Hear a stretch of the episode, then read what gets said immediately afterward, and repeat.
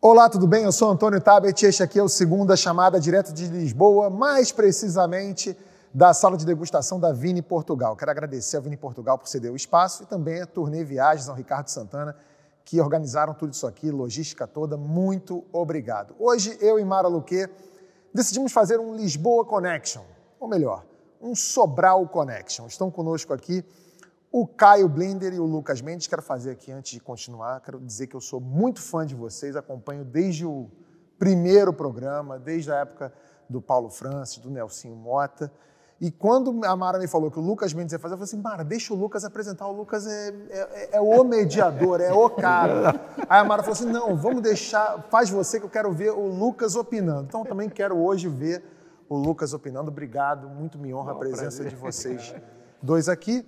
E além deles tem um caipira, isso mesmo, um caipira de Pindamonhangaba, que virou filho dileto de Sobral, no Ceará, candidato à presidência, Ciro Gomes. Normalmente eu falo agora no começo do programa quais são os assuntos, mas nas últimas duas edições é, deixaram claro que é melhor a gente deixar aberto, porque aqui em Portugal a conversa rola muito solta. Deve ser por causa desses vapores de vinho aqui em volta. Então, hoje nós vamos tentar falar de vários assuntos mas não prometo nada. A imagem do Brasil no mundo, a candidatura de Sérgio Moro, a chapa Lula e Alckmin, a filiação destravada de Bolsonaro no PL e no conteúdo, no conteúdo extra, se tiver conteúdo extra, sabe-se lá Deus, a gente aguarda para ver qual surpresa está preparada para a gente. A gente começa a segunda chamada logo depois da vinheta.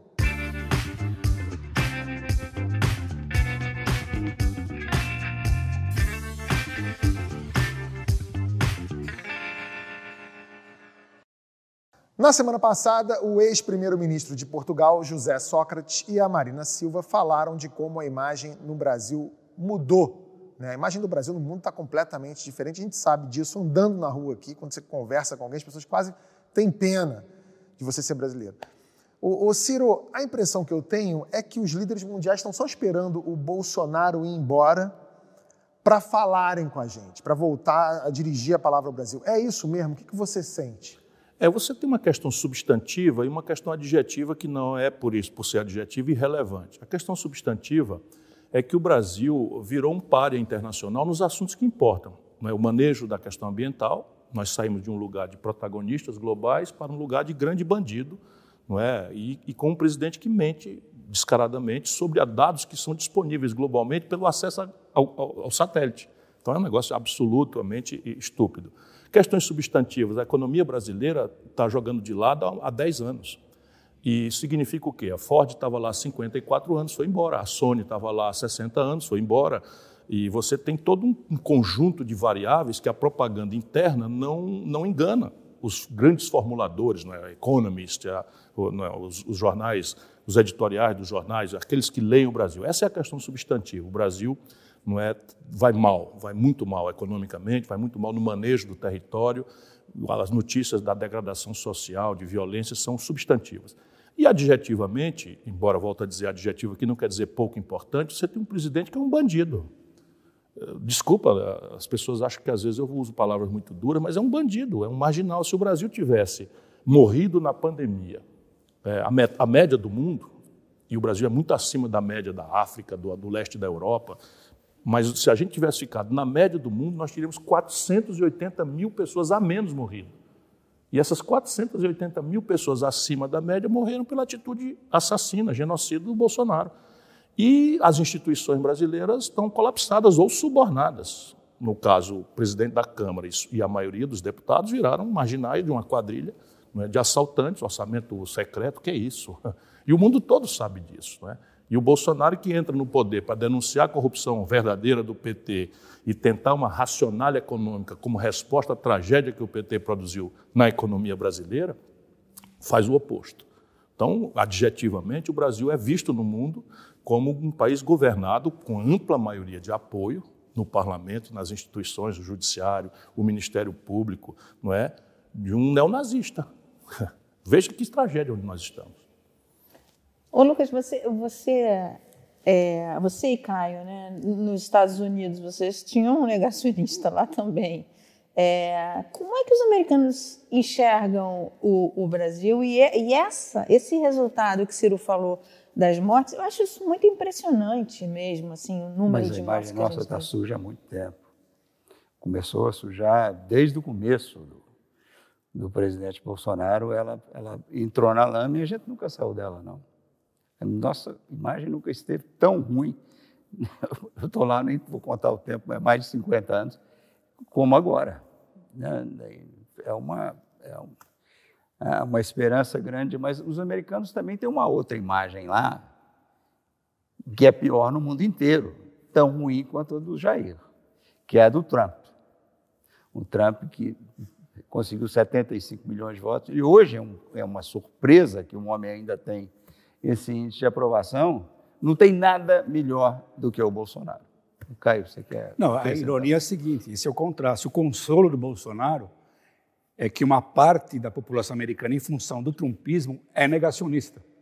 Então ele está em casa. Bolsonaro, tá, uma parte do país se recusa a tomar vacina, que aliás é uma proeza. Apesar do Bolsonaro, o brasileiro se vacinou. O brasileiro é a favor da vacina, enquanto nos Estados Unidos a resistência à vacina é de um setor expressivo da população.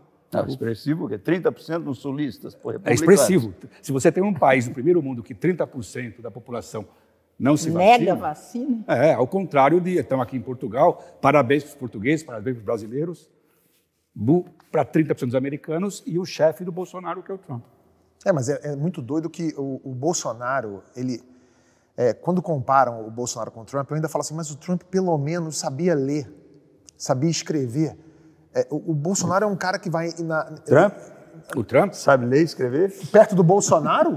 Ah, sabe. Não, eu vou. Eu, vou, eu, eu te garanto que sabe. Eu, eu, vou em socorro do Tabet. O, o, o, Trump representa um conjunto de valores muito importantes pelo, pela rendição dos democratas a esse mainstream financista corrupto, não é? que a Hillary representou com força muito grande. A, a, os democratas se corromperam, não é? a projeção de poder americana com, com, com Barack Obama é a pior possível.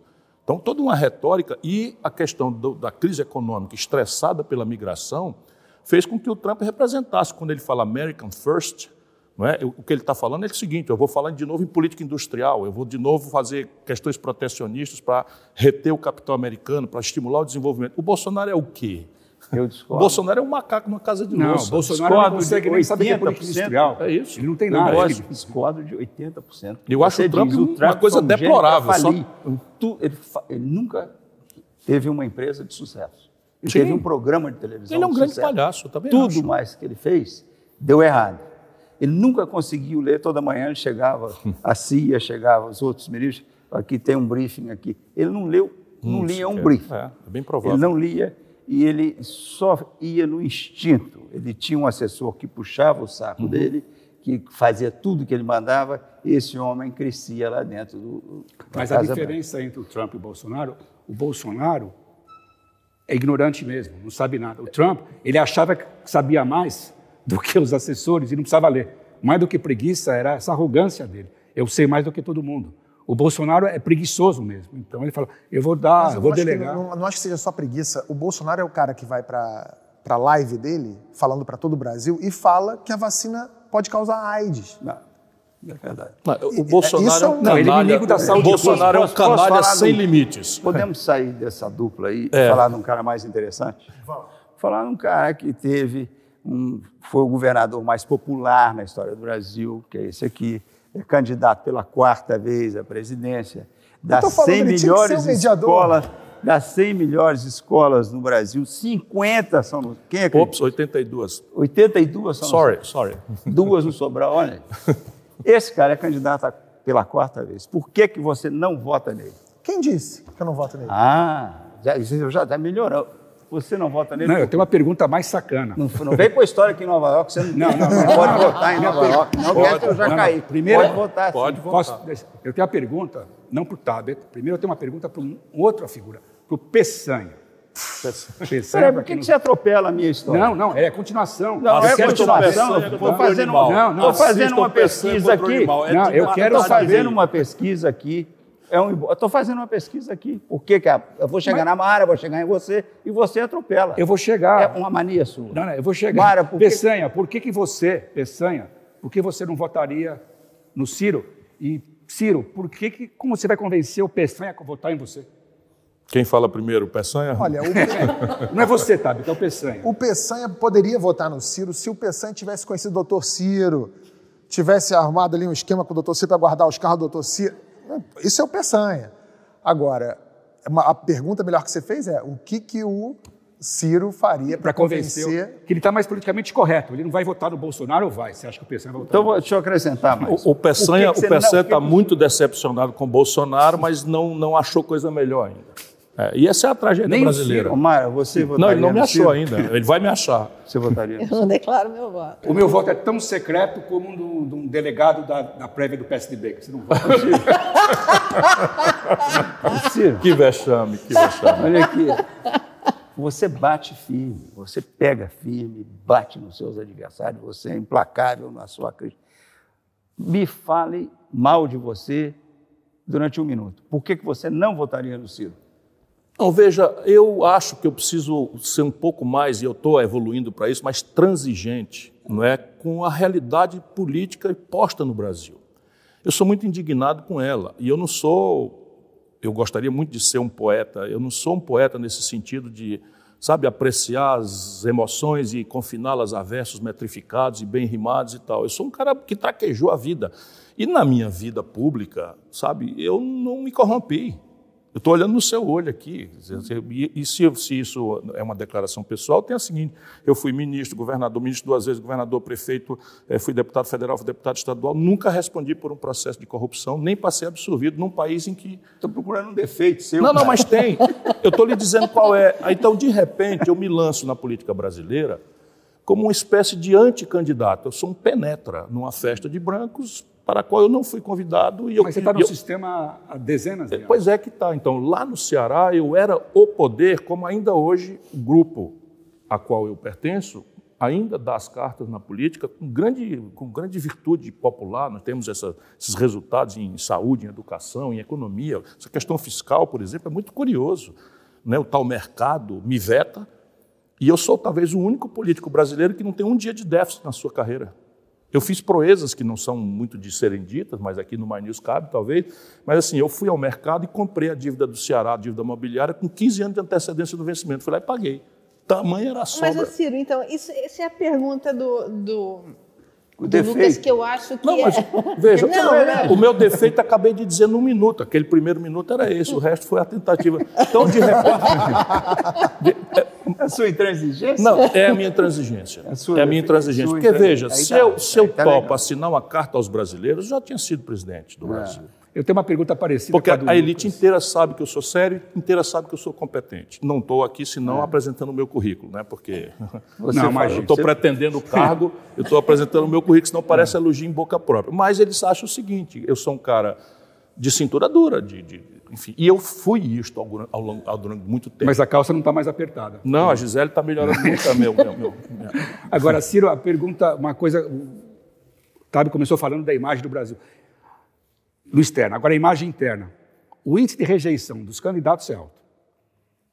Do Lula, menorzinho. Você está melhor do que o. menos rejeitado do que o Moro e do que o. claro que o Bolsonaro. Dos competitivos, eu É, sou menos quatro, rejeitado. é, É. Não, então, é. Mas agora a minha pergunta é a seguinte: então, uma mensagem positiva.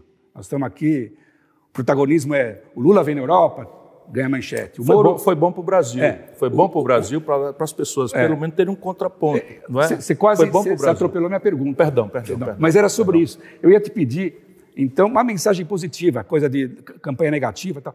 Me fala uma coisa positiva a favor desses três candidatos. Uma coisa, uma mensagem sobre o Lula, sobre o Moro e sobre o Bolsonaro. Alguma coisa Olha, positiva. Moro e Bolsonaro, meu irmão, não dá. Mas o Moro, Moro é campanha contra a corrupção. Você está O, contra o Moro é a um corrupção. corrupto. Tenha Ah. paciência. Então, um o juiz- você dá um Só um minutinho, de pera um pouquinho. Vamos, vamos eu- raciocinar juntos. Eu sei que ah, o establishment, tal, tal sistema, não é? agora quer fazer o Moro à força. Eles não aprendem nada. O Moro é uma filial deplorável do Bolsonaro. Quer dizer, veja bem, um juiz, nós estamos aqui numa república. Não estamos na, na vizinhança aqui da, da, da, civilização ocidental, onde se funda a partir da velha Grécia e tal, a França na Revolução. Francamente, em qualquer lugar minimamente civilizado, seria assim: não, um juiz, um juiz, julgou um político, tirou deles os direitos políticos e, em seguida, foi ser ministro do político que ganhou as eleições, porque aquele político não estava participando por uma sentença dele. É de uma ladroeira, de uma corrupção, porque, quer dizer, diz o Código Penal, eu sou professor de Direito, que corrupção passiva, o tipo corrupção passiva é aceitar receber ou, prome, ou, ou aceitar promessa de vantagem indevida. Hoje é público que o Bolsonaro, antes de se eleger, ofereceu ao Moro um cargo de ministro vitalício do Supremo Tribunal Federal. Não, e se isso não for vantagem devida a qualificar corrupção passiva, temos agora o Supremo Tribunal Federal que diz que o Moro é um juiz suspeito. Então, essa é a primeira dimensão. Agora, quer ver outras? Francamente, Caio, nossa elite pirou. Francamente, o, o, o, o, Moro destruiu a construção pesada brasileira, que não se faz. Vocês acompanham a crise de 2008. Você manda prender as pessoas, as pessoas físicas responsáveis, salva as empresas, salva a expertise técnica, salva o portfólio, salva, vamos dizer, a memória e, e os trabalhos, os, os, os empregados. O Moro destruiu a empresa, Odebrecht, e sabe onde é que o Moro trabalhava até ontem? Para a empresa americana contratada para gerir a massa falida da Odebrecht. Tenha santa paciência. Você está com é mais picareta. Pelo teu discurso, eu... você está com mais medo, está com muito medo do Moro, não, eleitoralmente você agora. com medo? Não, você que não, me medo no sentido, dele. medo no sentido não, de você me eleitoral. Você me eleitoral. pediu para eu elogiá-lo. E eu não consigo. Eu acho ah. o cara. Veja bem. O Lula você consegue elogiar, então. Você eu elogiou consigo, no começo. Eu consigo. Então, Quer ver? O Lula pegou o salário mínimo valendo 120 dólares e entregou em 320 dólares a poder de compra. O Lula pegou o crédito como proporção do PIB com 15% e entregou com 57%. Eu te pergunto e você quer então o eleitorado do Lula? Você não está interessado no eleitorado não, do Moro? Não, não, eu, eu quero, sabe, participar de novo. Olha aí, eu sou um cara que só quero ser presidente da República se eu estabelecer uma relação de confiança com a massa popular brasileira. Então eu vou falar a verdade, não me importa a consequência. Como comer medo do Moro? Cara, eu tenho, uma, tenho coragem de mamar em onça. Você tem coragem de mamar em onça. Eu era, eu era um jovem talentoso, unanimidade nacional, quando fui chamado para ser ministro da Fazenda.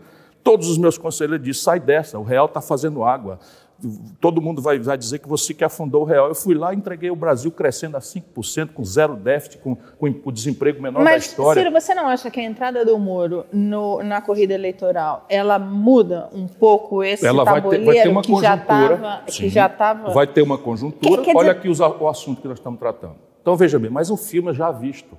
Vocês não lembram de um fenômeno chamado Luciano Huck? Ele estava nesse mesmo lugar aí.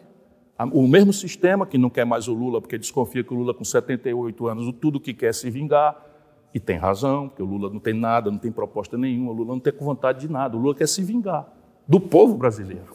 Sabe? Ciro, o que você oferece de novo? Você eu, já foi candidato eu ofereço, vezes. Eu ofereço de novo um projeto. Um projeto com começo, meio e fim, que eu gostaria muito de discutir. É. Um projeto. E eu quero dizer a vocês o seguinte: olha que coisa trágica para o nosso país. É o único cara que está propondo. Isso é um negócio de cinema. Um país está na mais grave e profunda crise da história, uma campanha acelerada, parece que a eleição é depois da manhã, pesquisa para todo lado e um choque de personalidades. O, o que é o Moro? É a... Eu estou propondo um questionário, Lucas. Que conexão internacional é essa? Você dá uma entrevista na CNN dizendo que o, o Moro foi manobra de uma conexão internacional que eu não faço ideia que conexão. Quem está interessado em levar o Moro para a presidência do Brasil. Que conexão internacional? Não, ele, primeiro ele é uma conexão da, do estabelecimento brasileiro, o sistema financeiro. Mas a palavra que você citou, né? Não, mas, mas há uma conexão, conexão internacional, internacional, flagrante. Quem é? Quem petróleo, é petróleo e grana. Você está sabendo o que é está acontecendo com a política de petróleo o brasileira? O petróleo está comprando, comprou o Moro. O petróleo não, a CIA americana, por exemplo, serve ao Moro. O Dallagnol dá uma declaração de que se não fosse a CIA não tinham conseguido prender o Lula. É a única história de um ministro da Justiça Essa do meu história... país que foi recebido na sede do FBI. Mas, Ciro, isso está quando você fala Depois assim... é o seguinte, o Brasil tem códigos, regras, como o mundo inteiro tem, para a cooperação policial. Pois bem, o Moro fez a Operação Lava Jato com o FBI atuando no Brasil e a NSA atuando no Brasil fora dos canais oficiais. Isso tudo eu tenho um documento, isso tudo vai ser empurrado na Mostra testa do Moro. eu nunca vi. Ah, mas eu tenho o todos. FBI Não, entra no Google. Entra no Google. A CIA atuando Não, a favor o Dallagnol diz o seguinte, que não seria possível se ter feito a Operação Lava Jato se não fosse a cooperação da CIA. Sabe quem é o Dallagnol? Os procurador-chefe da Força Tarefa, que agora também é um político. Quer onde é que nós você- vamos parar? Onde é que nós vamos parar se o juiz do futebol, vou bancar o Lula agora, para o povo entender, né? Onde é que se o juiz do futebol entrar com, com a, determinação de que o Flamengo vai ganhar? O que será do Fortaleza, que está em quarto lugar, se a gente não acreditar que o juiz vai arbitrar a, a partida de forma equilibrada e isenta? O Moro é um picareta. É. Como é que eu estou dizendo é fato? É, picareta. verdade ou não é verdade que o Moro saiu da magistratura para servir ao governo que ganhou as eleições porque o Lula foi, ou pelo menos pode alegar que foi, subtraído da disputa e depois o tribunal diz, isso é oficial, que o Lula foi subtraído de forma suspeita. Ô, ô, Ciro, a última, última vez que eu conversei com você, é, a gente tava Agora, o falando- Lula, qual é a tragédia? É que o Lula faz uma, uma aposta no, no nacional consumismo. É o neoliberalismo com a ideia vã, mentirosa, de dourar a pílula. O Lula não mudou uma linha das instituições brasileiras. Quando terminou o período do mando do Lula, o Brasil tinha cinco pessoas concentrando a renda dos 100 milhões de brasileiros mais pobres. A única mudança institucional que o Bolsonaro não destruiu foi a tomada de três pinos. Mas, Ciro, quando você fala Me do- desafio com Mas, outra. mas, mas, Ciro, teve uma inclusão no governo Inclusão do PT. aonde? é, Inclusão grande. aonde? Você teve, você teve uma, Na pobreza, uma classe... tirou. de- Só um É, minutinho. Política social compensatória está no ideário do consenso de Washington. Mas, Ciro, Veja obrigado- bem, a gente separa o Lula, desculpa, Caio, Não, a gente perdão, separa o Lula da Dilma porque é o que ele vai fazer insultando a nossa inteligência. A, a maior queda, a maior depressão econômica produzida no Brasil, que é essa que nós estamos vivendo, foi produzida pelo Lula. Sabe quanto caiu o PIB brasileiro em dois anos? 7%. Sabe quando aconteceu isso na nossa longa história, imperial ou republicana? Nunca. Todo mundo que está nos assistindo sabe que dia começou a tragédia do desemprego. O desemprego estava em 4 quando a Dilma assumiu, passou para 11, o Bolsonaro está com 14. Se a- por- vamos, vamos refrasear. Por que, que uma gente tão generosa, que deu ao, ao campo social-democrata, barra esquerda, pelo menos retórico, seis vitórias seguidas, a proporção de 70% vota num boçal como o Bolsonaro? Vamos entender nosso povo. Por rejeição ao Lula. É evidente que foi. A força dominante era prevalente, claramente era o antipetismo. Por uma razão circunstancial e outra razão substantiva. A circunstancial qual era? O povo brasileiro foi votar em 2018 no epicentro da pior crise econômica da nossa história, passionalizado o seu drama de desemprego de 63 milhões e 700 mil brasileiros estão com o nome no SPC. 6 milhões de empresas estão no Serasa, que é o SPC das empresas Ciro, o drama que eu vejo no que você está falando... 300 mil unidades de comércio fecharam, 38 mil indústrias fecharam no Brasil. Caramba, todo mundo viu isso acontecendo no Brasil. E o povo ainda teve que suportar, para além dessa crise monstruosa, a notícia novelizada em tempo nobre da corrupção generalizada. O Lula não teve o devido processo legal, eu denunciei desde a primeira hora. Mas dizer que o Lula não fez da corrupção a ferramenta central do modelo de poder dele é insultar a inteligência de um cara que estava ali, ó, olhando de perto. Ciro, o drama que eu estou vendo no que você está falando é, é que você, você quer falar em projeto, mas o, o sentimento do brasileiro é o sentimento que são dois sentimentos. Ou o sentimento anti-Lula ou o sentimento anti-Bolsonaro. Eu não estou conseguindo tincar. Que você está com uma narrativa que você precisa escolher pedaços de cada candidato para Para encontrar, que está difícil, porque você quer falar em projeto. Claro que tem que falar em projeto, mas o sentimento brasileiro é esse, que ele foi de um lado para o outro e pode voltar para o lado do Lula outra vez. Eu não estou Eu, você vai posso- se encaixar eu, eu, queria, eu queria emendar essa pergunta do, do Caio, que é a seguinte: eu, eu- eu entendo você falar que você, dos candidatos que estão na frente, que estão na frente, né, entre os quatro, cinco primeiros, é o que tem um projeto, isso é claro para mim também. Mas é aquilo que o, você falou. A gente vive hoje uma eleição, uma pré-eleição que é um choque de personalidades. Então tem o Bolsonaro do lado, tem o Lula do outro, tem o Moro surgindo agora. E o Ciro, E o também Ciro. A última vez que nós estivemos juntos, foi até aquela entrevista na Twitch e tal. Uhum. E, e eu falei assim: bom, você, evidentemente, você se aposta como essa terceira via. é- Não, nem a pau. Só desculpa. Não, a terceira via que eu tô falando não é a primeira, não é a segunda. Isso é uma nas pes- impostura Ok, absoluta. ok, vamos esquecer a nomenclatura. Tá. Você vem com essa alternativa e você apostava num derretimento ou do, do Bolsonaro ou no derretimento do Lula, e você, você certamente, num segundo turno contra o Lula, você ganha votos dos bolsonaristas. Num segundo turno contra o Bolsonaro, você ganha voto é, do PT. Eu ontem até conversando com a Mara, eu falei assim, a questão é que a, a eleição é em 2022. Se a, se a eleição fosse em 2023, eu tenho certeza que o segundo turno seria Ciro e Moro.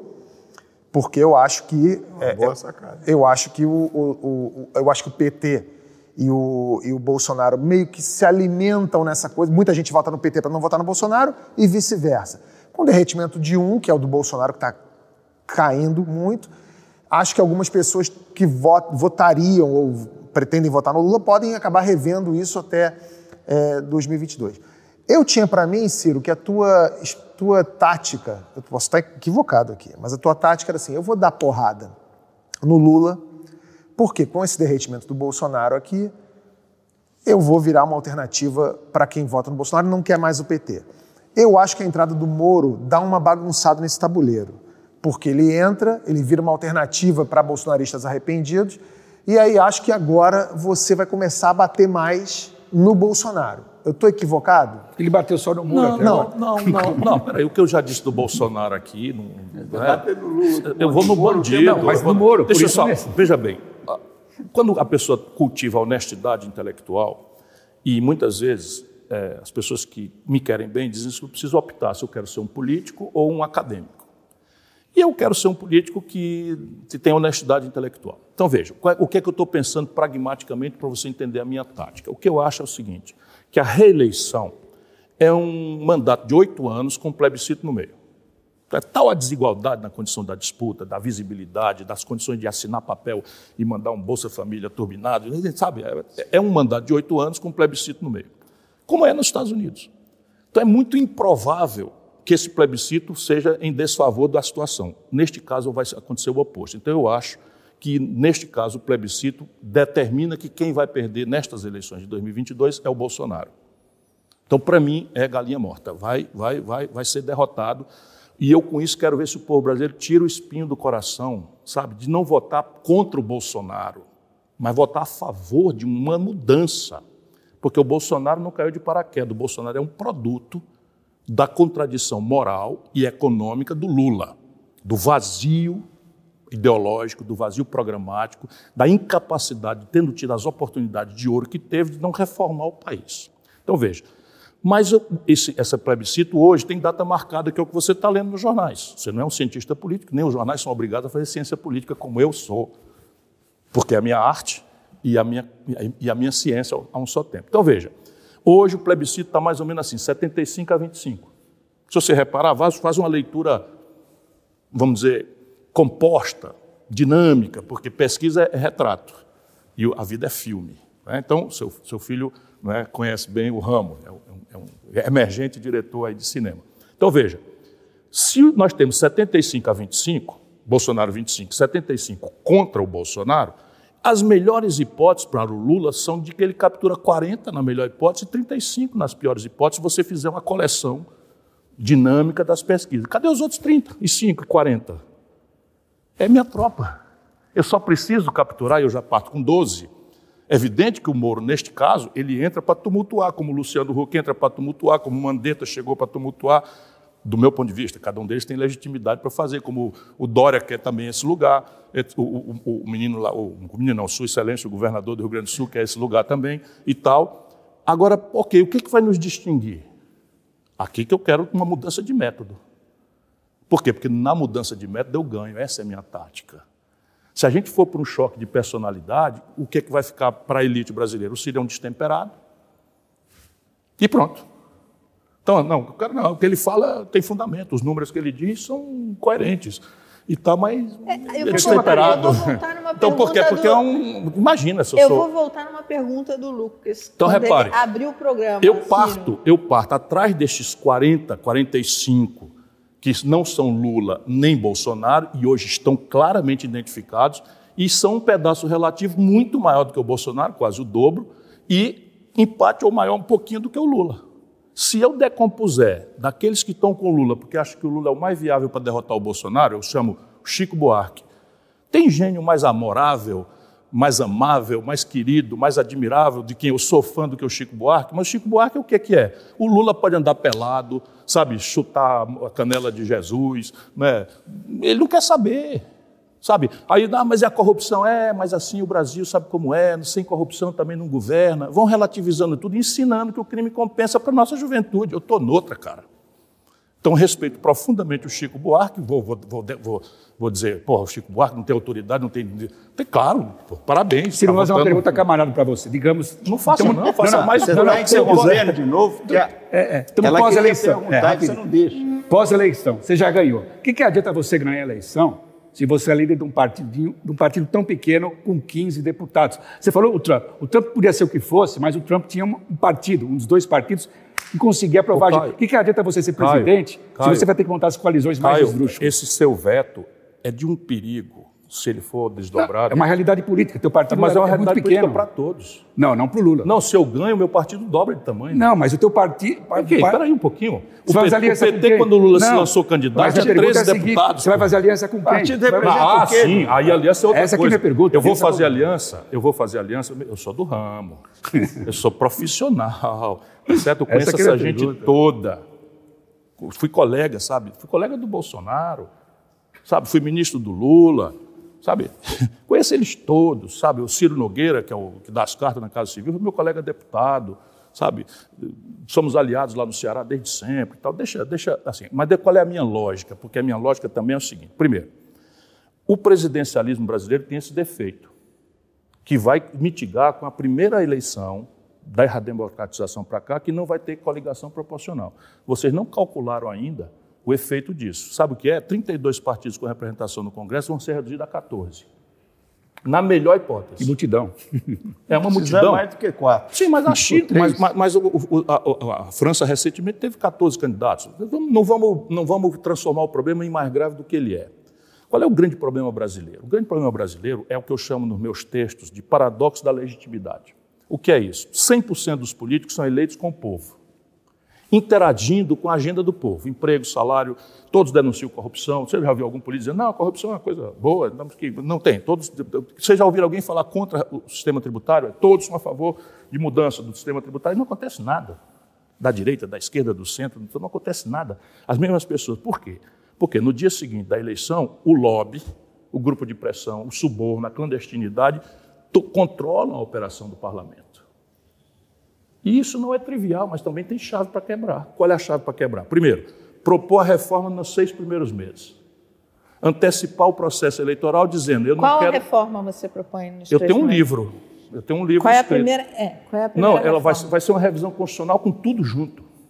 Mas eu vou dar aqui a chave da- de superar o paradoxo da legitimidade. Então, propor na campanha um plebiscito programático, ao invés de o Chico, Manel contra Maria, Maria contra exuberância, personalidades, etc. Dizer, Meu irmão, para de gostar de político, de amar político. Isso é coisa de povo atrasado. Todo, todo povo amadurecido bota um pezinho atrás, bota os políticos para discutir, vê com quem se identifica no diagnóstico, vê quais são aqueles que estão propondo soluções realistas, porque não existe almoço de graça, e manda bala, vota nele e espera o segundo turno para ser conveniente. Bom, se, se eu fizer isso e propuser nos seis primeiros meses, eu já estou antecipando o hiato entre um presidente fortíssimo, que acaba de se eleger, e um presidente decadente a partir do segundo, terceiro ano, que cai na mão do Congresso e tal. Então, o tempo, a qualidade da campanha, o tempo da reforma. Mas o Brasil está com uma tragédia, entre outras tantas, que é a, di- a destruição do Pacto Federativo. Caio, o, o Brasil hoje tem 23 estados quebrados. O Rio de Janeiro tem esbandalhado. São Paulo não está não, não, não tá ilíquido Paulo é porque uma passou oito meses. É, tudo mentira. É como, é como o menino do Rio- o, o Sua Excelência, o governador do Rio Grande do Sul. 7% de crescimento maior. O, o- o governador do Rio Grande do Sul disse assim: como é o nome da sua mãe? Ele disse: eu vou dizer o nome da minha mãe, mas antes nós precisamos defender o ajuste fiscal, porque o ajuste fiscal. Sabe qual é o ajuste fiscal dele? Um liminar para garantir o calote e não pagar dívida com a União. Que o Ceará paga 12% da sua receita corrente líquida. Então, veja, como é que eu pretendo então superar o, o- o problema de negociação?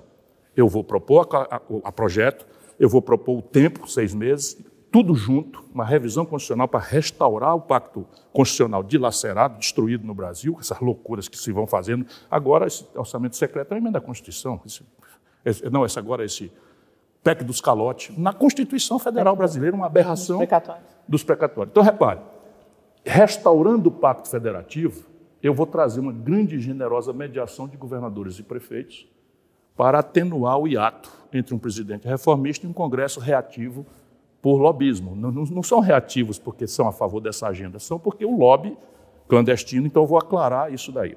E, no limite, eu vou propor ao Congresso, por maioria simples, que nos impasses centrais, a questão tributária é a mais grave de todas, porque vai dizer de onde vem o dinheiro para tudo mais, eu quero que isso vá direto a plebiscito e referendo popular. Pronto, acabou o impasse. Mara, você queria perguntar, Perguntar. alguma coisa? Vamos ver se o Caio deixa. Eu vou deixar. Eu, vou, eu dou a palavra para a Mara. Se não, cara, nós Eu quero- caímos nisso daí. Agora, isso Eu acho que vocês Fui estão eu. subestimando. Ciro, Oi. você tem análise coisas Vou muito botar, boas, vem mas você está subestimando a disposição, a- a- a frustração, a decepção do brasileiro com a corrupção. Nossa corrupção está num nível...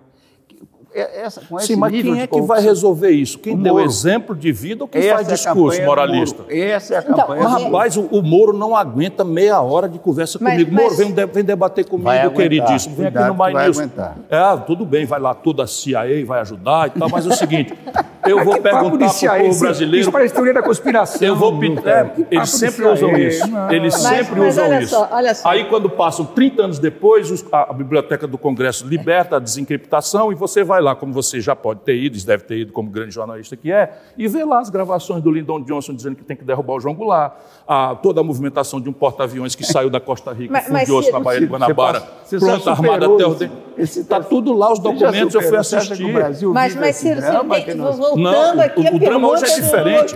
O drama hoje é diferente. O drama hoje é diferente. Hoje é a guerra híbrida é outra conversa. Mas- mas, Inclusive, essa esquerdinha burra que o Lula representa, pouco lida, pouco reflexiva, que aceitou o neoliberalismo com casca e tudo, assina carta aos brasileiros e não conhece nada. Sabe o que, que eles fazem?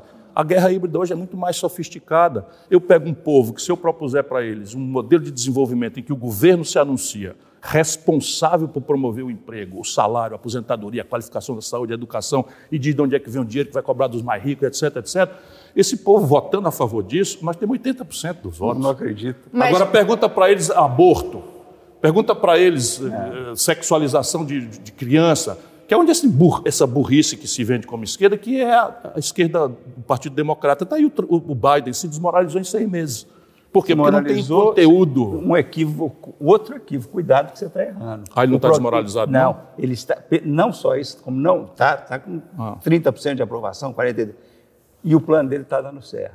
Você está lendo é porque tem das 10 estações, de, por exemplo, de rede a cabo, nove são de extrema-direita. Só nove são de desinformação. Olha, se isso O- fosse verdade, a gente tinha que desistir da luta política, porque no Brasil são cinco emissoras, cinco pertencentes a cinco famílias que jantam. jantam e combinam. Ainda bem que Todos defendem a mesma Ainda ideia. bem que não vai Vai, ver. Deus. Olha aqui. Olha só, Todos defendem a mesma ideia. Tu acha que eu digo isso aqui na, na rede comercial brasileira? Não há a menor chance. que há três meses você vai ler. O plano do Biden começou a dar certo. Ah, sim, eu aposto que isto é o que tem que ser feito. Aí quando você diz o plano do Biden é o que tem que dar certo, Não, é o é- que eu estou defendendo para o É o que você Brasil. está falando, o, o plano anos. Biden que você está falando é, Faz inclui décadas. aquela, toda aquela, o Não, projeto tem dois- de tem infraestrutura dois Uma coisa é você recuperar a verde. ideia do Estado promover a superação da depressão econômica por um, um, um keynesianismo modernizado, uma aposta em ciência e tecnologia, em educação, uma aposta em Olha só, infraestrutura. olha só, deixa eu fazer uma pergunta, eu preciso fazer uma pergunta. Faz a sua pergunta. Só, Mara. só esclarecer o projeto dele, um- um- a segunda parte, que é a grande, que é o projeto social, que é a rede social, é um vexame que um país como os Estados Unidos não tenha a educação, não tenha pobre, tenha a quantidade de pobre que tem. A primeira parte é a de reconstrução física, estrada, ponte, metrô. Um país é- que já tem todas as estradas, todos os pontos, todos Não, os não, mas, metrôs. mas, quebrado, não, tá tudo- não, não, não, eu mas, sei, mas eu é- sei, mas isso é Keynes. Não, o Keynes não, não, dizia mas- que em tempo mas- de depressão econômica, o do- governo devia pagar para o povo cavar um buraco e depois pagar para o povo tapar esse buraco. Isso é o New Deal. Não, mas, mas isso, a é, pegada isso, é, do... isso é o, o nacional desenvolvimentismo Nossa, brasileiro. mas a pegada Não, do é- Biden é refazer a infraestrutura Claro. com a pegada verde. Com Não é, isso não é cavar o buraco e tapar. É, não é cavar o buraco e tapar. é isso não é mesmo. cavar e tapar o Isso é buraco. uma metáfora do Keynes. Não, né? mas eu sei. Não, Não, não, o país está tá- tá envenenado, o mundo está ele- envenenado, ele tá está querendo dizer, vamos desenvenenar. E quem tem mais oportunidade no planeta Terra de fazer isso com extrema visibilidade Brasil. e grande exemplaridade civilizatória do que nós brasileiros? Mas vocês não têm Deixa nem eu dinheiro. fazer uma Não pergunta. tem temos dinheiro, grana, não tem dinheiro.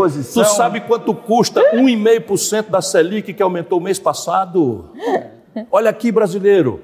Então, fiscal, fiscal, fiscal, né? O governador do Rio Grande do Sul, fiscal, fiscal. 1,5% de aumento na taxa Selic, sabe quanto custa? Sim. 70 bilhões de reais no caixa do tesouro, Ciro, de onde só. sai o dinheiro para pagar a saúde, só, a educação. Ô, Ciro, se não deixar mais a fazer pergunta, perdão, eu perdão, vou, eu vou também já programa está muito, aqui, muita testosterona demais. eu quero fazer uma pergunta. Se a mulher falar, quero... só fala, só tem macho nessa mesa? É isso. Só, só uma, uma. Quero, quero voltar à história do, do, do Lucas, que eu acho que é muito importante isso. O Ceará, ele tem uma história, e você tem uma história, e o Ceará tem uma história que começou com o Tasso, e, e, e se perpetua até hoje com Camilo Santana, muito bem sucedida no trato do dinheiro público, inclusive trazendo investimentos estrangeiros e parceria público-privada. Você tem isso no Ceará. Reformas. Mauro Benevides Filho fez reforma da Previdência no Ceará. Colocou funcionário público para contribuir, coisas que o governo federal demorou muito tempo para fazer a história econômica do Ceará ela é muito bem sucedida, está é, é tá sempre bem pontuado na questão fiscal e tal. Só que o, isso para o povo brasileiro, e não é só o povo brasileiro assim, você é um nome que hoje menos, mas já foi mais é, olhado com receio no mercado financeiro, que advoga dessas ideias do que foi feito no Ceará. Calma, não fala. Sem a CIO, sem Calma. FI. Então, assim, é, e que, foi, que é muito bem sucedida. E, só que isso, é, o povo brasileiro não percebe isso, não tem, e, e em todas as camadas. O discurso anticorrupção, e eu concordo, o Moro, no, na, na, no discurso dele, ele bateu, que é legítimo na, na na, na, na, estratégia dele, ele, ele, o discurso dele é todo em cima de anticorrupção. A questão econômica ele não entra. Ele foi lá e buscou o Pastore, que é um nome muito respeitado, da mesma paciência. forma que foi buscar alguém para colocar ali, para falar, olha, eu tenho um economista. Foi o que ele fez. Vai convidar o Ciro. Mas, mas no discurso dele ele não falou, tem ele falou, uma proposta eu tenho, eu tenho econômica. meu Paulo Guedes, eu tenho meu posto pirâmide. Ele, é, ele não tem uma proposta econômica, ele não, não sabe. Não e agora, o Moro não tem. Ele não tem nenhuma. Não tem nenhuma proposta, proposta econômica. Não sabe nada e de, de educação? Mas a proposta dele tem, é muito boa. De não, saúde, mais ou menos, de infraestrutura e tal. Ciência e tecnologia. Tá, tá. Que é isso? Mas isso, mas o combate à corrupção fala ao coração do brasileiro. Pá! Fala. É Isso, o que o Ceará conseguiu, é um projeto de Estado, não é um projeto populista. E não fala o coração do povão ali, não vê, não só o povão, elite também, entendeu? Aí, o, o, o, o, que, o que vocês fizeram no Ceará é um projeto de Estado muito bem sucedido. E, e você, a gente tá, tem conexão aqui falando de de um grupo de de empresários portugueses que estão indo a convite de um prefeito do Ceará que quer levar investimentos para lá. Foi feito o, com o Porto de Roterdã, enfim, vocês têm muitos que. Mas as pessoas não, o eleitor não olha isso, entende? Porque não é uma, uma coisa populista. Como qual é que muda era, qual isso? Qual era o estado mais bem sucedido na economia quando o Aécio perdeu da Dilma? Era Minas. Minas teve uma. Minas está quebrado, Lucas. Agora, agora, agora. Isso é tudo mentira. Não, a gente não. fica muito vulnerável. Você, você, os quando, contratos que o Aécio fez com a grande mídia brasileira e tal, não sei o quê, não guarda coerência nenhuma com a vida real. Minas está quebrado. Mas o que ele está falando é o seguinte: não, tu acha que não foi o Aécio que, que, quebrou, foi o Aécio. O Anastasia consertou aquele Estado. Não foi nem o Aécio. Foi a esperteza, o gênio, a Anastasia gênio. Belo do cara. Foi um belo do cara e ele fez, botou Minas em ordem. É, o que a gente está querendo chegar é o ponto. Isso não tem, não reverbera no eleitor. Como Deixa é que eu... faz para o eleitor enxergar Ó, isso? Tem muita sabedoria no seu encaminhamento, e assim eu preciso, senão, senão eu vou desistir. Não, não. Então, não, e, não eu não é, desisto jamais. Eu não, sou brasileiro. Não, eu não, eu, isso eu estou brincando, eu estou brincando, eu, eu desisto jamais. Deixa eu dizer aqui uma coisa: sabe quantas eleições eu perdi no Ceará? Graças, graças à generosidade do povo que nenhuma. conhece os meus defeitos, nunca nenhuma, nem as presidenciais. Fernando Henrique, na reeleição, ganhei dele. Lula, o São Lula, ganhei dele. Percebe por quê? Porque o nosso povo tem testemunho concreto. Claro que a gente não fica lá discutindo que faz 30 anos que o Ceará não fala em desequilíbrio fiscal. 30 anos. Você fez uma grande homenagem a quem fundou isso, foi o Tasso Gereissati, não é que é um irmão amigo que eu quero, quero bem admiro e que foi tirado do caminho, que seria o grande cara para ter presidido o grande Brasil cara ser na sucessão do Itamar. E o Fernando Henrique deu uma rasteira nele e está aí até hoje, está aí essa, esse vexame que está uma ideia belíssima que foi jogada na lata do lixo, que é o que o Lula fez também, uma oportunidade de ouro, 86% de popularidade, não reformou nada do país. Agora, por que, que o mercado não me tolera? Não é pela minha história. O mercado tem informações, relatórios, sabe, sabe tudo dessa história. O mercado não me tolera, eu vou explicar aqui com alguns números. O IPTU de São Paulo arrecada por mês o que o Imposto Territorial Rural, que é o IPTU das fazendas, paga por ano no Brasil. É verdade. O, o, o Ceará cobra 8% sobre as grandes sobre, heranças, porque tem um teto do Senado. O Brasil cobra 4%, as grandes heranças. O tributo sobre patrimônio, que agora com a pandemia aumentou no Brasil inteiro, o Brasil não cobra. Eu fui ministro da Fazenda, cobrei um imposto sobre lucros e dividendos empresariais que só o Brasil e a pequena Estônia não cobram. Caramba, só o Brasil e a pequena Estônia não cobram. Eu cobrei quando fui ministro da Fazenda. Eu fiz a intervenção do Banesp e do Banerj, o, Ban... o mercado não me tolera. Mas, Sabe o que? Não, deixa eu explicar. Sabe o que era o Banesp e o Banerj? Emissores secundários de moeda. Então o governo de São Paulo, afundado em crise, emitiu um papel dizendo vale um milhão de reais, um título. O mercado dizia assim: isso não vale dois reais, pô. O Estado quebrado, como está quebrado até hoje, tudo mentira. O Dória está dizendo aí que é o ajuste. Mentira. Passou oito meses sem pagar dívida com a liminar. Quando caiu a liminar, capitalizou no fim. E o Ceará paga todo mês 12% da sua receita corrente líquida. Todo mês direitinho, há 30 anos. de 7%? Repica, Então, repare. Não, mas você crescer 7 em cima de uma queda de 5. É bom. É o que o Brasil vai experimentar em 2021. 4,8 contra uma queda de 4,5. Que é o seguinte, mas eu só um minutinho, deixa eu só dizer. Eu quero dizer coisa mais: 35% de imposto de renda. Eu criei, eu, eu cobrei. Eu fiz. Então o Banespa era o seguinte: vale um milhão de reais. O mercado dizia assim: isso não vale dois. Aí o Quest dizia, o Maluf e tal, essa, essa gente aí.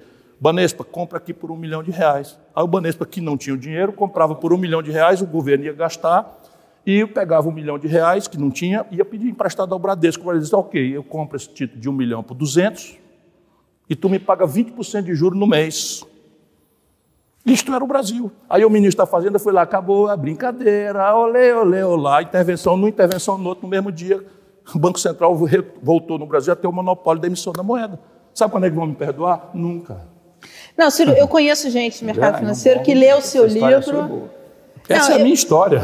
Eu, Essa eu, é a minha história. Eu conheço gente no mercado financeiro que lê o seu livro é, e e, e gosta do que está escrito lá, das ideias, das propostas que tem lá. Então, essa coisa assim de.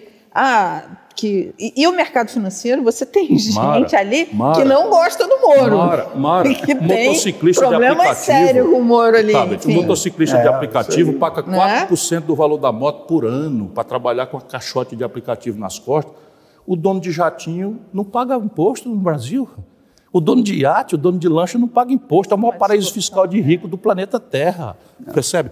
A informação cambial é o seguinte: a, a, a política cambial, todo mundo debate, com, para que eu quero bem respeito nos jornais, pedindo Folha, deixa eu publicar um artigo e tal. Tá bom, uma vez por ano pode até ser. Então entra lá um artigo. Desculpa, é, eu sou. É isso. Tá vendo? Porque meu defeito. Cara, o cara deixar eu publicar, já, provavelmente eu estou dizendo isso aqui, já não vão deixar eu publicar. Percebe? Mas é o seguinte, espera um pouquinho, espera um pouquinho.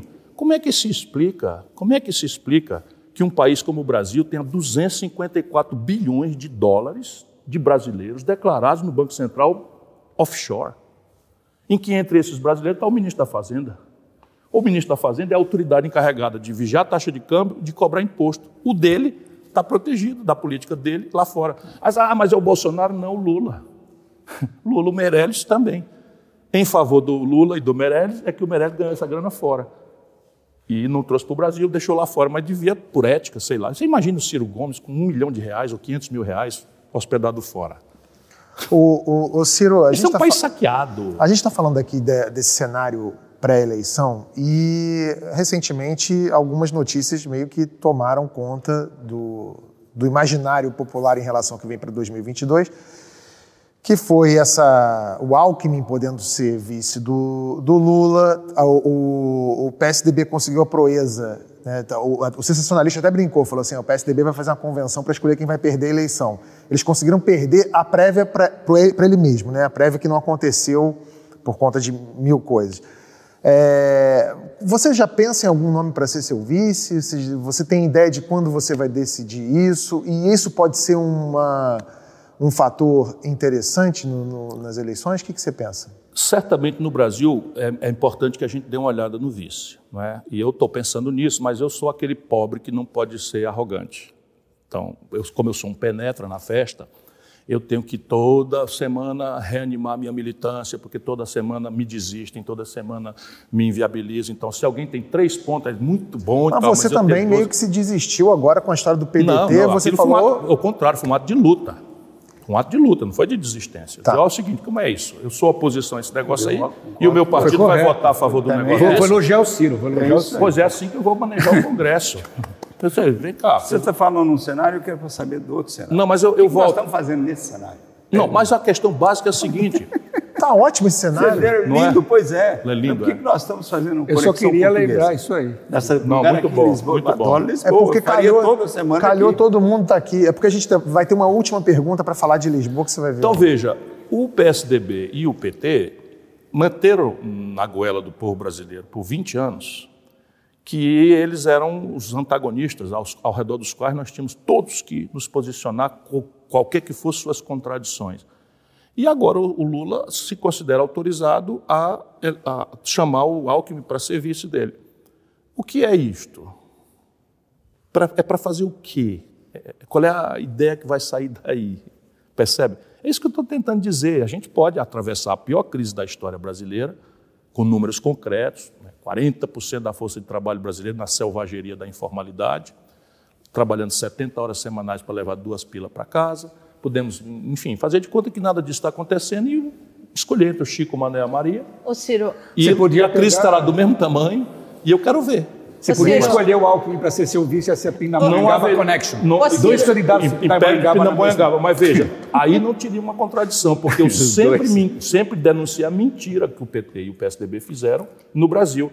Se você for recuperar a minha história, que é que eu chamo em meu socorro, eu defendi lá atrás uma aliança do Tasso com o Lula.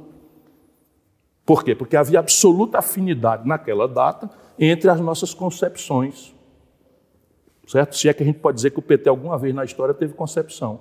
Mas havia ali uma genuína solidariedade difusa com os pobres, um moralismo. Ou, ou- ou todo mundo não lembra que o PT era a chibata moral da nação? Quer dizer, pô, esse discurso aí não aguenta dois dias de governo. Você, falava, falar alguma coisa? Achei que você queria. Não, é, o Lula, o Lula é um animal político é, de se tirar o chapéu. Ele é um Ah, mas cara, sem dúvida. É, o fato dele é, chamar o Alckmin, como chamou é, é, no passado, e depois o próprio Temer, como- e como chamou o, O Alencar. o, o Alencar Opa, colocou... opa, é, peraí, Alencar é outro assunto. Peraí, peraí, peraí, peraí, deixa, um só, pouquinho. deixa eu só falar assim. Ele, ele, quando, ele fa- quando ele faz a carta aos brasileiros, quer dizer, ele, ele faz visando que ó, tenho que mexer nisso aqui para conseguir me viabilizar. Ele vinha de três, quatro eleições, três eleições, né, que ele tinha perdido, e ele faz isso porque ele fala: sem isso eu não consigo me viabilizar. Então, a pergunta, na verdade, para você é, é porque existe esse eleitorado. Olha só, a gente concorda aqui, todo mundo concorda, conhece a sua história e sabe que você é um candidato, é, é o mais preparado é, hoje que você tem em história, inclusive, para mostrar. No livro tem lá, você fala de coisas, mas você tem uma história, um passado, inclusive de, de relacionamento com, com outros partidos e, e conseguir viabilizar. O Ceará é uma grande história e tal. Mas o que a gente está falando aqui é o seguinte: isso não chega. Você fala, ah, chega na população do Ceará. Chega, porque eles experimentaram isso, porque viveram isso. Mas o restante do povo brasileiro não vê isso, não está olhando para lá. Ele não conversa com um cearense todo dia para trocar essa informação.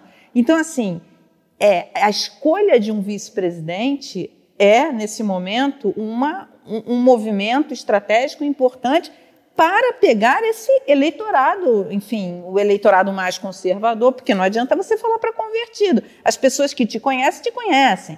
É, então, como é que se cria isso? Como é que faz isso? No meu caso, só tem uma saída. Eu preciso estabelecer uma profundidade de relacionamento com o povo brasileiro neste momento, né, em que eu represente, para além de uma personalidade, uma linha de opinião, uma corrente programática. Isso vai ser uma coisa empolgante? Não, porque isso está no campo do racional, não está no campo do emocional. Então, o campo do emocional é o seguinte: lá na frente, se eu tiver uma base social, com uma corrente de opinião que replique o conjunto básico de ideias e tal, etc., isso é, é o meu modelo de poder. para responder aquela pergunta do Caio. Porque senão nós vamos cair na seguinte síndrome. A seguinte síndrome: este modelo é a porta da tragédia. Todo mundo pode achar que o Lula é um animal político. O Lula passou 580 dias na cadeia, eu não aguentaria passar dois. Sabe, a minha dignidade, a Você não sabe como que é, minha lá. autoestima, minha autoestima, o meu pudor não me permite andar na rua, entrar num bar, o cara me chamar de ladrão e eu não reagir. O Lula não bota a cara na rua. Isso deu certo. A Dilma foi caçada. O Collor foi caçado. O Michel Temer saiu pela porta dos fundos. O Bolsonaro está desmoralizado, não pisa na rua. Que que modelo é esse? Eu quero ser, eu quero ser se e somente se a minha relação com o povo brasileiro for uma relação de liderança respeitada, restaurar a autoridade. Sabe quando é que eu vou vender minha alma para ser presidente do Brasil e dizer amém para Lira? Sabe, o Lira para mim é um bandido. Já está já tá com dinheiro acertado para ser o próximo.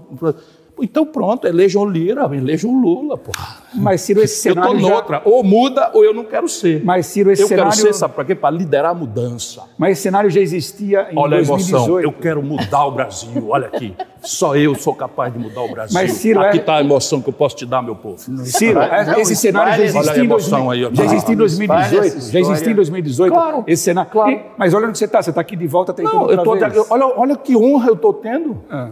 Olha que honra eu estou tendo. Sabe, eu venho de um estado, eu sou um penetra. Eu sou um penetra em festa de branco. Eu e a maioria esmagadora do povo brasileiro. Não, você é branco. Se fosse Sim, você. Eu estou falando em festa de, de barão. Então vamos, vamos trocar. De fato, eu, eu- eu já peguei três câncer de pele porque eu, eu acho tão ruim essa cor que botava, botava beterraba com óleo, óleo, óleo de cozinha bonito esse para queimar. seu. Obrigado, é novo. A Mas Gisele, que é. Gisele comprou. Azul, Então veja, A televisão gosta dessa cor. é, a Gisele é, é- cuida de mim tudo. Então veja, esta margem lá atrás estava dada. A- por que, que nós caímos no Bolsonaro? Vamos refle- refletir, porque tem a ver com hoje. O Lula, com a força dele, mentiu descaradamente para o povo brasileiro, generoso que é, dizendo que era candidato de dentro da cadeia. E entupiu o debate. E aí lá se vai PCdoB, lá se vai PSOL, lá se vai não sei o que, todo mundo. O Boulos abriu, Boulos, que é a, a esquerda juvenil, que, de quem se esperava um mínimo de intransigência, já deixaram por menos. Todos deixaram por menos, porque o Lula tem essa capacidade de apodrecer. Ele Você bota a tem, mão. você tem mágoa Deixa do Lula não ter te Mágoa- apoiado mágoa naquele, não é um sentimento que se momento? possa cultivar em política. Eu tenho, eu tenho muita raiva da- do mal que o Lula promoveu ao Brasil, porque todas as pesquisas mostravam que eu ganhava. Todas as pesquisas mostravam que eu ganhava. Isso inviabiliza qualquer, qualquer conversa com o Lula? Conversa não, eu sou uma, sou uma pessoa do diálogo com todo mundo. Agora, eu estar no palanque com o Lula, pode esquecer que não acontecerá jamais. E conversa, Mesmo e conversa com o Moro. Você não conversa. Nem Porque a o- pau, Juvenal. Mas o, o Moro O tem que Moro, o conversar com Moro, todo o mundo. Moro, eu lavaria a mão se ele, cumprimenta, se ele estendesse a mão. Se era um lava-jato Você, se O eu Moro é um picareta. O Moro é um picareta. Atenção, Parava, povo brasileiro. O Moro recebia auxílio moradia. Sabe o Bolsonaro? Recebia, o Moro recebia auxílio moradia tendo um apartamento. Essa história. Percebe? Eu abri mão das pressões da- das aposentadorias que eu tinha direito com 36 anos de idade, era 86 mil reais. Eu não fui morar no palácio. Vamos estabelecer a questão. Então o cara é contra a corrupção e eu sou o quê? Tudo bem, Você. Eu não dinheiro. fui morar no palácio porque considerava um privilégio que não cabia para os meus filhos, porque eu não ia garantir aquele padrão de vida para eles.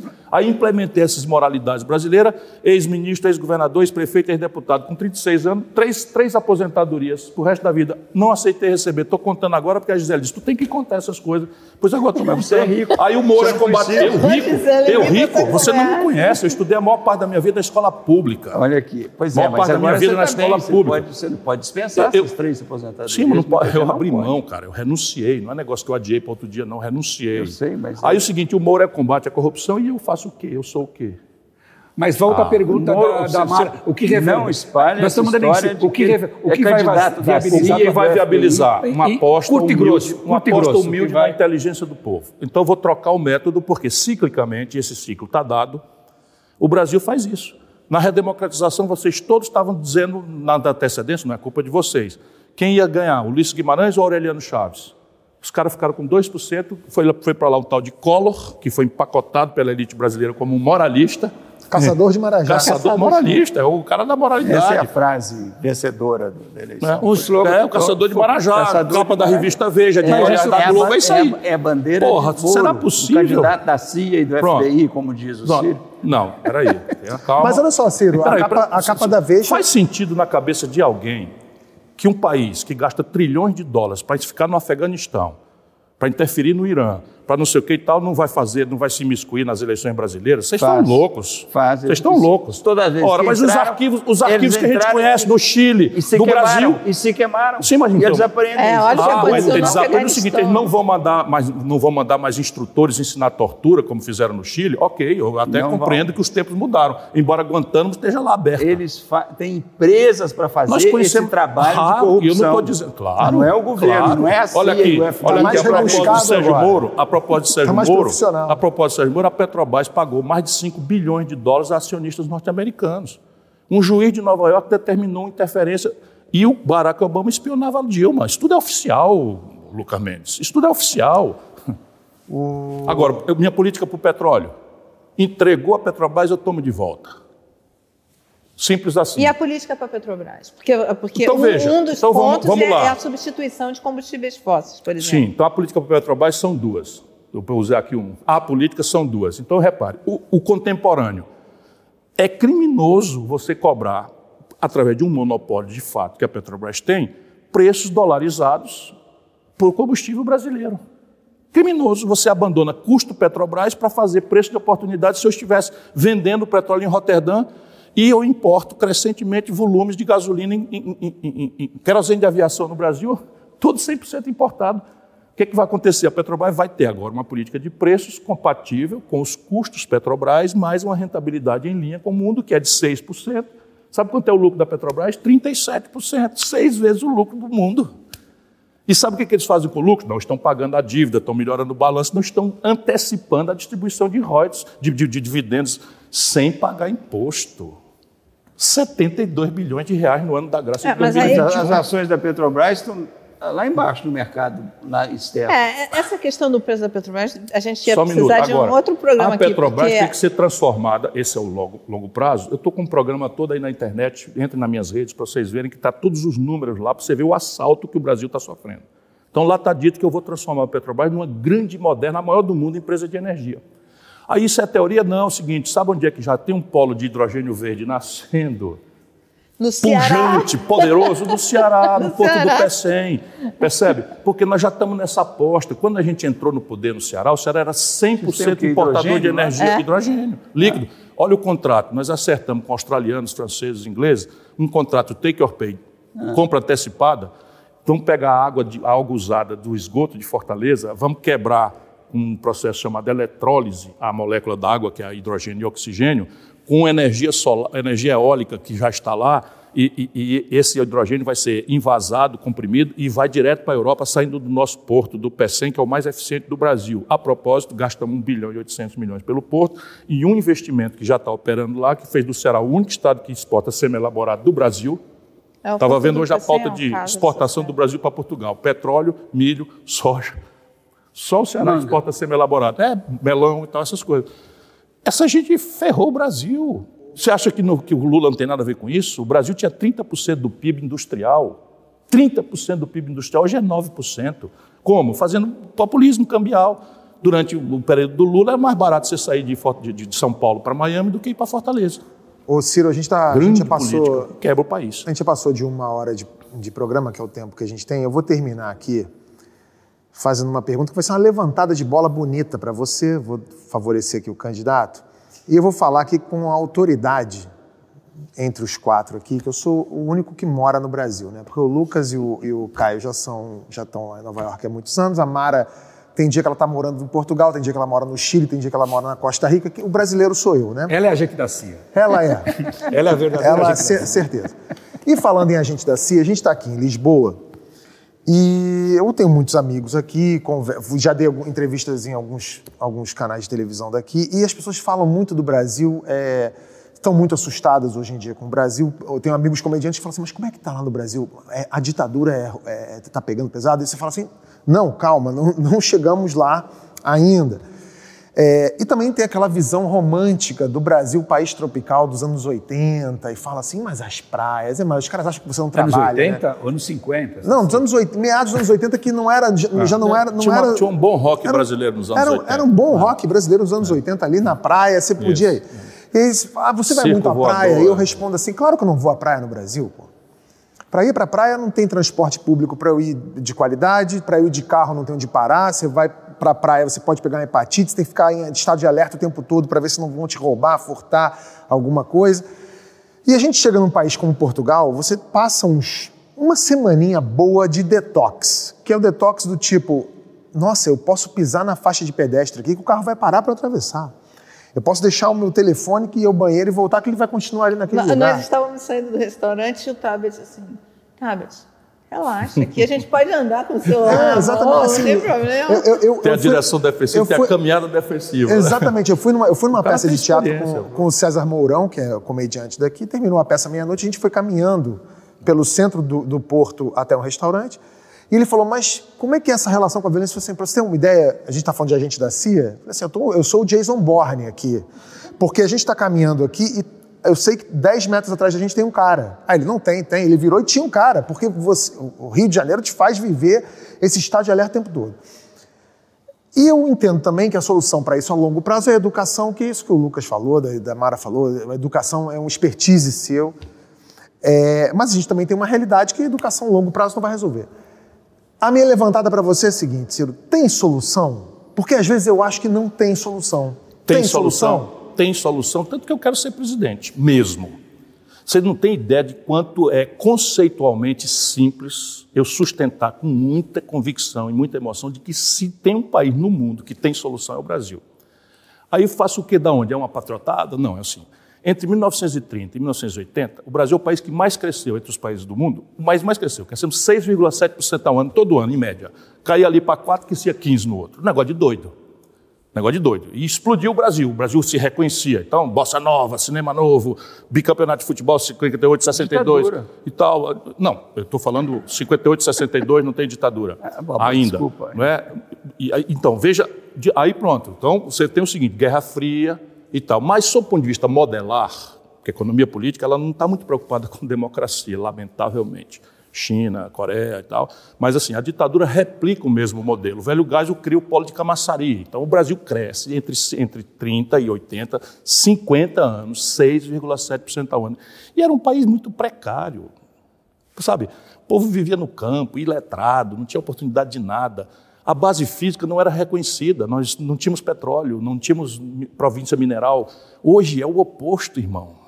Economia do século XIX, o maior estoque de terras agricultáveis do planeta Terra por, por ocupar, com ganhos de produtividade que só o Brasil mostra para o mundo. Que é isso? O cerrado, que era meio inviável, a Embrapa vai lá, faz uma variação genética na soja, a soja, pum, explode. O Ceará está produzindo trigo agora na Chapada do Apodi. Você imagina, a Embrapa desenvolve o caju clonado, a gente não, não tem mais mata de cajueira, tudo plantado, o cajueiro replica exatamente o mesmo caju. Percebe? Então, terra agricultável, século XIX. Recursos hídricos. Um de cada 12 litros de água saudável do mundo, fora um aquífero que está no subterrâneo da Amazônia, onde o céu é o limite, provavelmente o Brasil tem um de cada 5 litros de água potável do mundo. Então aí você vai, província mineral, tudo, tudo. Mas o explosivo é o petróleo. Nós temos 20 trilhões de reais já identificados. Esses canalhas estão entregando a preço bruto para o estrangeiro. O Brasil virando um produto, um- um- um exportador primário como era no Brasil colônia. Que, que é isso? Aí o século XXI, na economia do conhecimento, aí está a tragédia. Mas a economia do conhecimento é uma aposta no cérebro das nossas crianças. Sabe, o Brasil não garante creche, no Ceará nós estamos indo para universalizar. Universalizar a creche em tempo integral. Na minha cidade vai ser a primeira do Brasil, Sobral, é onde a gente começa, onde a gente experimenta e, e faz o ensaio. O, o nível médio profissionalizante tempo integral já é metade da matrícula no Ceará. A evasão escolar no Brasil é 60%, no nível médio no Ceará é 1%. Pô, deixa eu fazer, eu sei fazer. Percebe? O qual é o problema brasileiro? Não é físico, não é humano, o problema brasileiro é político. Por quê? Porque nós temos uma tragédia que é o velho modelo dependia de duas variáveis que morreram, não é mais replicável. Dinheiro estrangeiro de longo prazo e barato, sumiu disso lá no- na crise de 79. Com o juro, o juro americano. Aliás, o Guedes está falando que ele quer os petrodólares. É. E, e, a outra razão é que a gente não entendeu a, a, aceleração e a complexidade da inteligência tecnológica. O que, que o Lula tem para nos dizer sobre isso, pelo amor de Deus? Ô, Chico Buarque! O que, que o Lula tem para nos dizer sobre isso? Acelerou a tecnologia e o Brasil agora é um país que está primarizando a sua economia. Mas é uma tendência do mundo. Que mentira é essa? A China era um Brasil. a, China, a China era 1% do comércio do mundo e ontem, em 1980, a China hoje é 20 Brasis. Porra! O que, que, que, que o chinês tem que nós não temos? Só inteligência política, cara. China? É. Tem, tem população e nós não temos. E uma ditadura. Um regime que ninguém contesta. Eu não, eu não estou pedindo. Burro, pois então, vamos lá. Eu sou o cara que condena o sandinismo envelhecido e podre. Faz eu sou bem. o cara que condena o chavismo podre. Faz muito bem. E tal. Sim, mas porra. A China é foda. A China é diferente. Para cada Ciro tem 10 Ciro lá. Quem? Tem 10 Ciro na China. Ah, leia, o, leia, leia, leia o Xi Jinping em português. Ou se quiser ler em inglês, ou se quiser ler em francês, ou se quiser ler em alemão. É um conceito. É um conceito, ok, a institucionalidade dele não é replicável, nem me interessa replicar. Não me interessa replicar ô, ô, a institucionalidade. Ciro, mas, mas é, o nosso caminho é mais fácil do que o deles. A China importa do Brasil a comida, cara. A China está agora entrando em Angola, e o Brasil de costas para isso. Entrando em Angola, eu fui lá visitar os angolanos aborrecidos, porque o Brasil não presta atenção neles, aí os chineses ocupando tudo lá e tal, e o Brasil perdendo a oportunidade. 184 mil brasileiros estão morando em Portugal sabe, procurando segurança, a classe média procurando eu segurança. O que é tô, isso, tô, irmão? Você tem que ter mais medo do imperialismo chinês do que americano, se eu fosse você. não, não, o imperialismo não presta ponto. Eu sou um é brasileiro é apaixonado pelo Brasil e eu sei que o que o mundo quer para o Brasil, pouco importa a institucionalidade, o que o mundo quer para o Brasil é um buraco de mineração e uma província de, de, de, de produção de proteína. Na divisão internacional do trabalho, é isso que está marcado para nós. E o Brasil só mudará isso no cotovelo. Ninguém vai nos deixar crescer, ninguém vai nos deixar. A desindustrialização brasileira, então, Fernando Henrique, teoria da dependência. Olha, porra, a indústria brasileira nasceu porque nós inventamos aí um negócio muito ineficiente que é o protecionismo. Não é disso que eu estou falando. Mas, assim, o juro do mundo é, é, é, zero, o Brasil é o maior do mundo em ascensão, em plena decadência econômica. O, a tecnologia é uma centralidade do ato de consumo e nós estamos simplesmente fora da discussão. E aí o debate político brasileiro é Lula com Alckmin. Que é isso, pelo amor de Deus? Que é isso? Se quiserem, vão. Eu vou estar na luta para oferecer um caminho diferente. Bom, segunda chamada de hoje termina por aqui. A gente já teve mais de uma hora de programa aqui, foi muito bom. Obrigado. Obrigado a você. Prazer, Prazer tê-lo aqui. Caio, obrigado, Mara. Obrigado, Ciro. Boa sorte. A gente janta hoje, não? Bom, com o maior prazer. Não, não sou candidato a vice. Estou fora. Mas daria um grande nome, daria um grande nome, porque é uma introdução na confiabilidade que você merecidamente tem no mercado. Né? E nem a gente da CIA. Não, isso eu sei que você não é. A gente da CIA. Você é um excelente brasileiro, também não.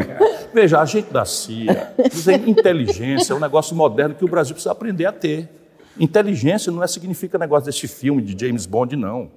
Inteligência é o seguinte: é você saber proteger seus interesses, você não, ser, não tomar bola nas costas, proteger suas riquezas, sabe, projetar o seu poder, a sua compreensão do mundo, dos seus valores humanitários para o planeta. Isso é essencial. Eu vou montar um sistema de inteligência e contra-inteligência ultra profissionais no Brasil. Cuidado com a paranoia.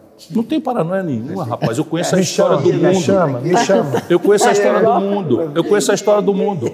Você, é sabia, você sabia que os americanos desenvolveram a legislação, só está encerrando aqui, depois vocês cortam. Os americanos, os americanos desenvolveram a legislação, eu sou professor de direito, não é? e, eles desenvolveram a legislação que é o seguinte: qualquer empresa que acesse o mercado americano ou que cote suas ações na Bolsa Americana são jurisdicionáveis da justiça americana.